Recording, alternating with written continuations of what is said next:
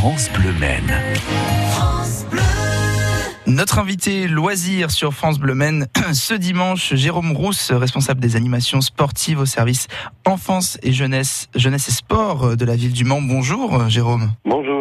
Bienvenue sur France Bleu. Merci de nous accorder quelques minutes. Alors on va parler euh, ce matin de, de la base de loisirs sportifs euh, à l'île au sport, mais plus particulièrement des activités gratuites puisque vous proposez des activités gratuites pour euh, les plus jeunes. Oui, voilà, nous avons deux types d'activités, les activités encadrées ou les activités libres.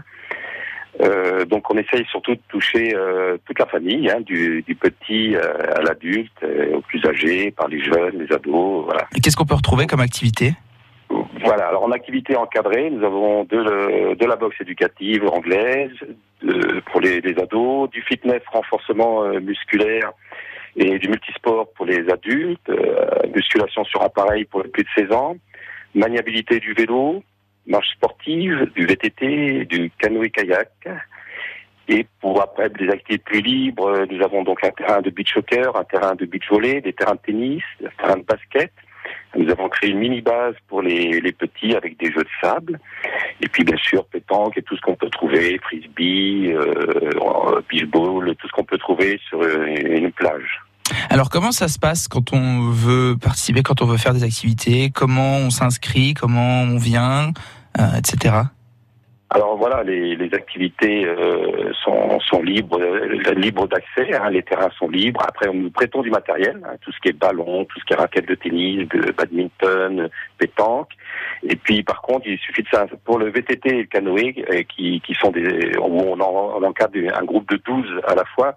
Donc là, il faut s'inscrire euh, en téléphonant au numéro de, euh, du service des sports à l'avance, quoi.